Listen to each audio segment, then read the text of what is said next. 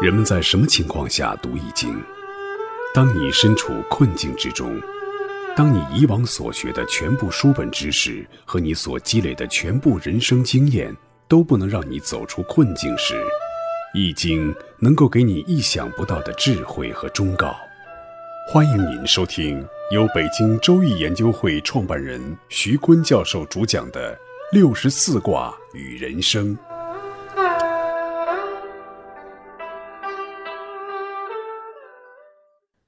亲爱的听众朋友，大家好，我是北京周易研究会创办人徐坤。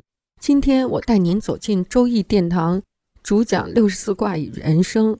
听众朋友们，大家好，我是林雪。呃，上一讲呢，我们讲了剥卦的卦象、卦辞和爻辞，也例举了癌症是如何剥蚀我们的健康，五阴剥一阳，把我们直逼到死亡的过程。同样，我们的社会也有这样的过程，比如你在卦象当初讲的那个推背图第六幅图，哈，就说的是这个剥的过程，一个帝王怎么被人家剥了权、剥了皇宫、剥了爱妃、剥到死的过程啊，把他剥废了的过程。现在网络还盛传着一个段子哈，就是德国的牧师马丁尼莫勒，二战一个特别著名的牧师。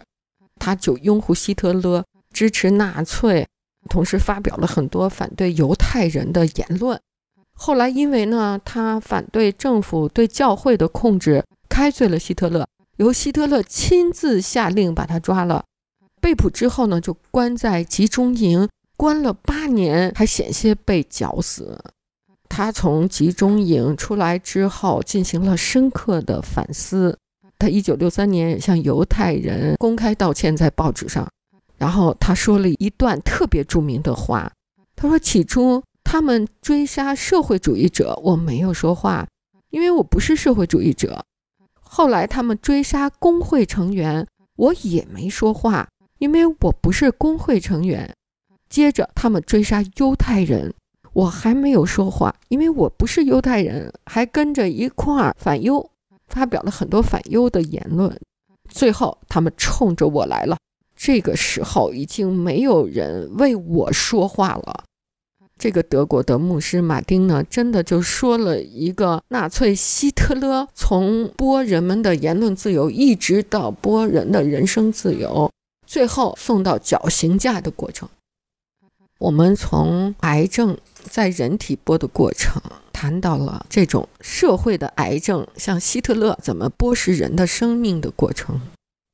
那在我们个人的职业生涯中，也有那些善良的人们，自己的奶酪都被人家动了拿走了都不知道。我们曾经在中国本土心理学里讲的那个谢小英谢公。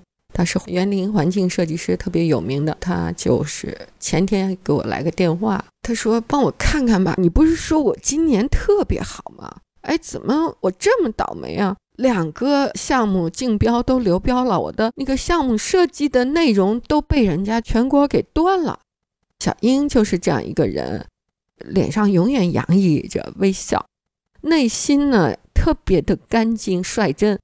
他觉得所有的人都像他一样。没想到那些招标的人呢，他们心里早就有数了。小英就是陪标的，但是小英太优秀了，所以真的评标呢，可能小英就按技术就脱颖而出了，所以就把他的内容听了以后呢，悄悄的给了他心仪的一方，结果呢，小英的成果就被窃取了，奶酪就被人动了，他特别的伤心。啊，我们说小英优秀，因为小英是我们的朋友哈，好像我们是独自夸她，其实真的是有客观标准的。是的，由谢小英主持的无界景观工作室，在二零一五年的时候开始对杨梅竹斜街六十六到七十六号院夹道进行社区改造。杨梅竹斜街是位于北京大石烂片区，我们都知道那一片的历史碎片特别多，但是呢，整体环境非常的嘈杂。改造这样的一个社区其实是非常有难度的。那谢小英呢？她以建立胡同花草堂为中介，为居民建立了一个有效的邻里交互平台，通过养花啊、种菜啊这种形式互相交流，创造了社区共享价值。我们做项目一直都说要让人有社区融入感。谢小英的这个项目呢，就是提高了居住者的生活质量，还有他们对于整个社区的归属感。他不仅是一个成功的设计师，还像是一个社会工作者，利用空间来抚慰人的心灵啊。在基础设施，比如说电线呀、墙壁啊、扶手啊这种改造之外呢，花草堂的项目更是通过种花种草这种大家共同的爱好。让每个人都有了共同的话题，它能够缓解这种狭窄的生活空间带来的生活压力。对，这花草堂，蔡奇都特别感兴趣。据说他半夜一点就站在杨梅竹斜街啊，反复的踱步，看着小英的作品。小英的这个项目呢，也在国际建筑设计界的奥林匹克级别的展览上得到了好评。它的全名呢叫胡同花草堂，是为平民做设计。小英呢是一个隐形的设计师的身份，来替居家过日子的百姓设计了他们的住宅环境，他们行走的小街小巷的花花草草，建立了衰败社会与当代城市生活的接口。特别重要的是，以未完成的形态存在，让百姓在花草堂，在小英的设计理念的抚育下，在实践中继续成长。不是小英设计完就画句号了。它重要的功能之一呢，就是创造了社交空间，重塑了胡同里的人际。因为城市的人都是老死不相往来的。所以，小英呢，用她的设计工具解决了设计以外的事儿。因为设计以外的生活是更真实、更有利的。当今的设计呢，在大学课堂上教出来的学生和大学老师的设计理念呢，都景观趋于时尚化、艺术化、奇观化，而我们现实的城市生活呢，却趋于工业化、同质化、奇异化。谢小英呢，就用他独特的设计师的眼光，在一个胡同杨梅竹斜街，哎，你看这斜街的名字，有杨树、梅花，又有竹子，本来就是一条植物生长茂密的这个街的名字哈。然后小英呢，确实赋予了一花一草独特的生命力，不再是世外桃源的乌托邦之梦了啊！一设计哈，给你画那画儿。呀，美的你，真的你，儿子在实践中，特别是强调在成长啊，居民共同参与的诗意空间。我们希望小英的这个成长，她长遍了全北京的大街小巷，各种各样的胡同和上海的弄堂，贵州的旧城，都能够用小英这种富有生命力的诗意的空间。小英打完电话。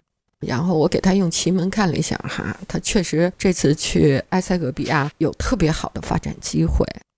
对，谢小英的设计不仅感动了胡同的平民，感动了北京的市级领导，他也感动了埃塞俄比亚的总理。他的设计，两个露西妈妈从埃塞俄比亚高原走出，这是人类的祖先。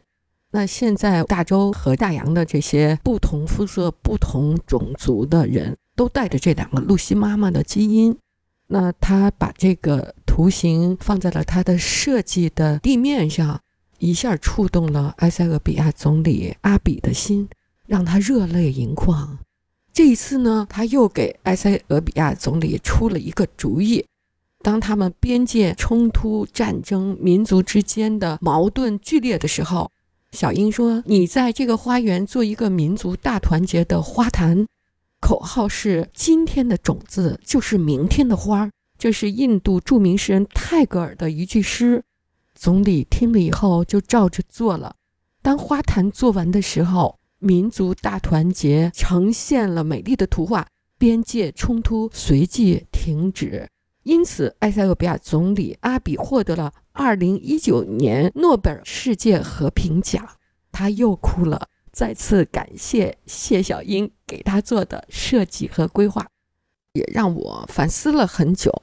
小英的这种失望啊，它是属于人类的神经系统的一种特殊的偏见，叫乐观偏见。特别是走出大学校门的这些年轻的学子们，他们都有强烈的乐观偏好。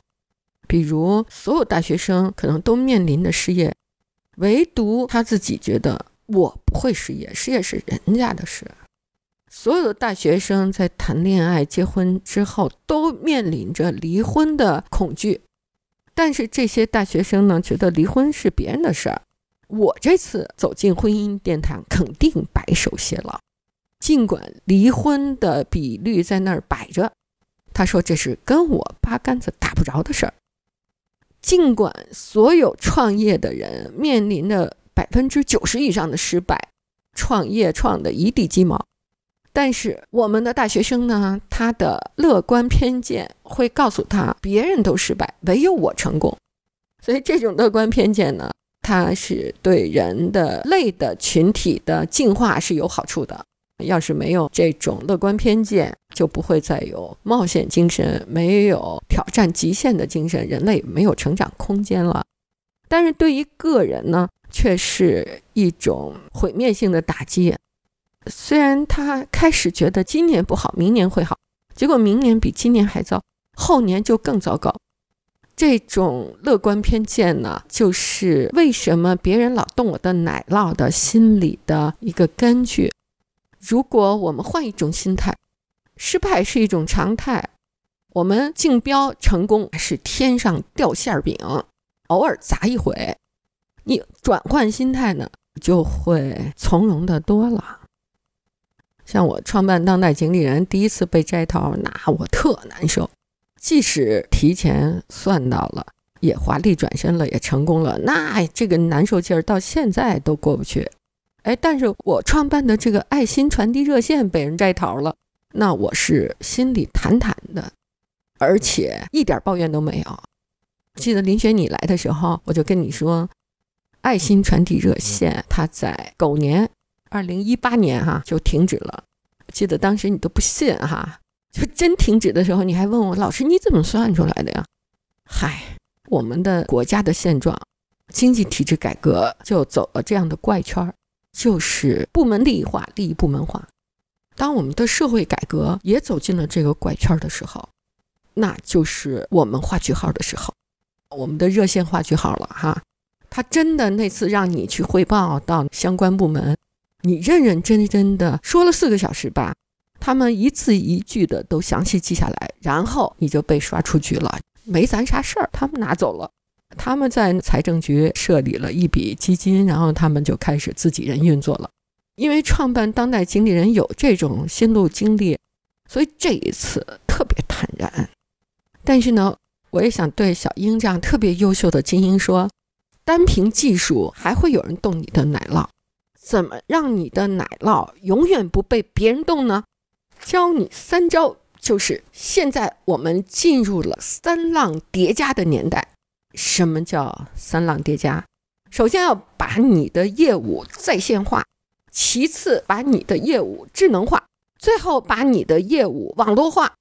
这三浪，我们常说不会易经就少一二郎神眼，你这一双牛羊眼，低头看草，吃完了回家。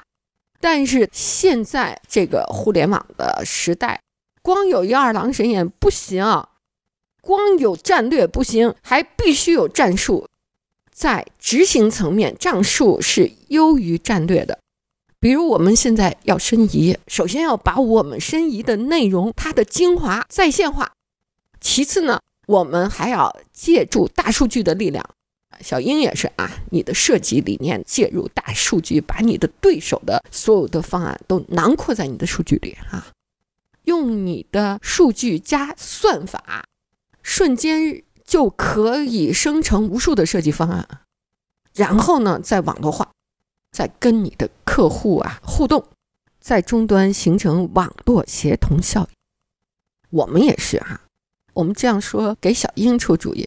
也是给我们自己申遗出主意，这个网络协同效应是特别重要的，它可以使你从点到线，从线到面到体，你的目标就一定能够达到啊。如果你还没达到，那就是你还处在点线上。你要利用这个互联网，把自己发展壮大，然后影响力越来越大，感染力越来越强，要形成所有人一听就觉得这件事不办，天理不容，就成功了。各位听众朋友，本期论题由北京周易研究会创办人徐坤教授亲自答疑，答疑热线。幺三三零幺幺二三二六五，八零零八幺零零二七七。